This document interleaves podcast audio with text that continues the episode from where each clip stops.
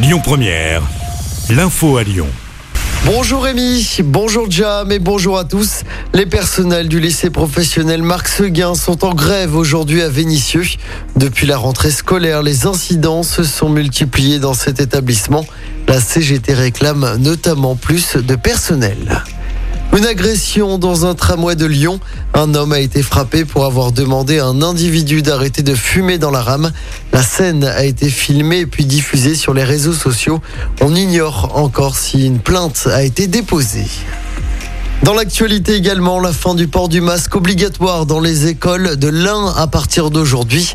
En tout, 12 nouveaux départements assouplissent cette mesure. La Drôme est également concernée dans la région. Pour le Rhône, il faudra encore patienter. Le taux d'incidence remonte ces derniers jours.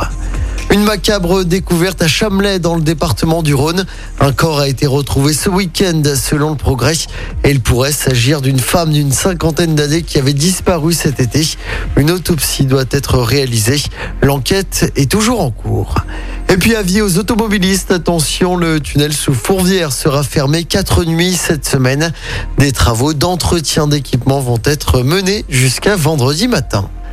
Dans le reste de l'actualité du jour, Emmanuel Macron lance aujourd'hui les états généraux de la justice. Le président est attendu à Poitiers.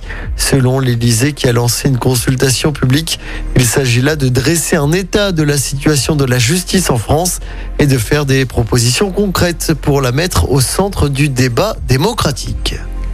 On termine avec du sport, avec d'abord du rugby et la très grosse performance du Loup hier soir en top 14.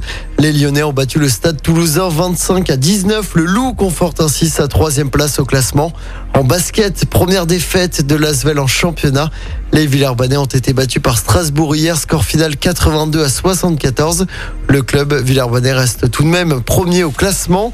Et puis en football, l'OL est ce matin sixième du championnat à deux petits points de lance dauphin du PSG.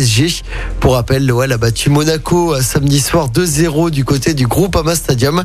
L'OL se déplacera jeudi soir sur la pelouse du Sparta Prague en Ligue Europa. Écoutez votre radio Lyon Première en direct sur l'application Lyon Première, lyonpremière.fr et bien sûr à Lyon sur 90.2 FM et en DAB+. Lyon Première